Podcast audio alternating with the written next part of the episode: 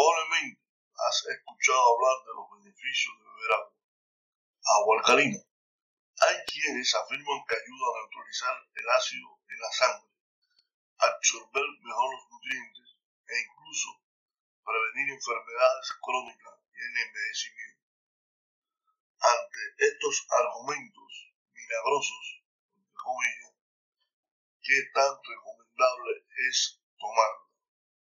Catherine Seraski, dietista de la Clínica Mayo, explica que a pesar de la afirmación de que el agua alcalina puede neutralizar el ácido, aumentar la energía y metabolismo, no hay estudios clínicos capaces de comprobar tales beneficios. Entiéndase que no, no existir estudios clínicos capaces de comprobar tales beneficios, tampoco hay estudios clínicos que nieguen tales beneficios. En entrevista para Salud 180, Angelita Marín, miembro del Colegio Mexicano de Nutriólogos, explica que las aguas alcalinas se tratan con iones o minerales para aumentar su pH, es decir, aumentar su alcalinidad. El agua natural tiene un pH de alrededor de 7 y 8.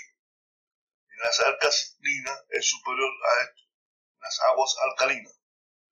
Esta diferencia hace que el líquido contenga más partículas metálicas de sodio, calcio y magnesio. Es interesante esto último que acabo de decir. Un agua alcalina tiene más sodio, calcio y magnesio. Tengan en cuenta lo importante que son estos iones para la salud, que tocaremos en otra conferencia.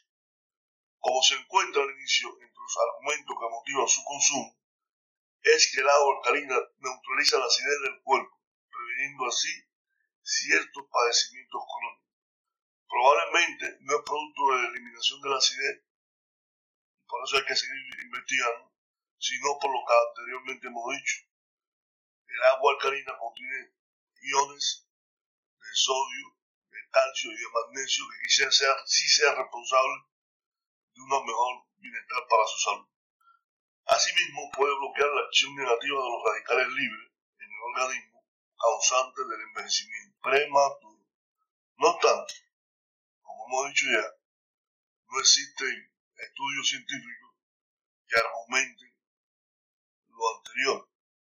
Por tanto, eh, evite consumir el agua alcalina sustituyendo al agua natural.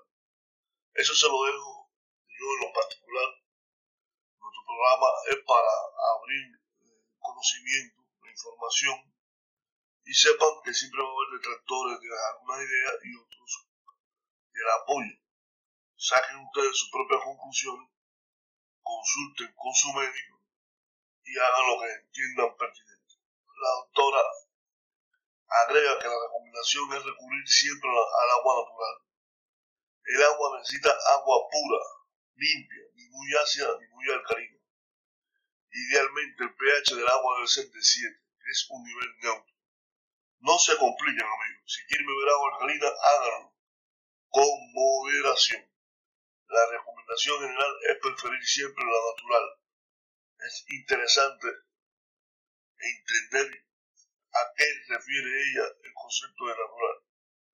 Si natural es tomarse el agua desde la gota de, de una lluvia, o natural también sería tomársela de un río transparente, o de lo, aún mejor, de un manantial, o de una cueva donde gotee perennemente el agua.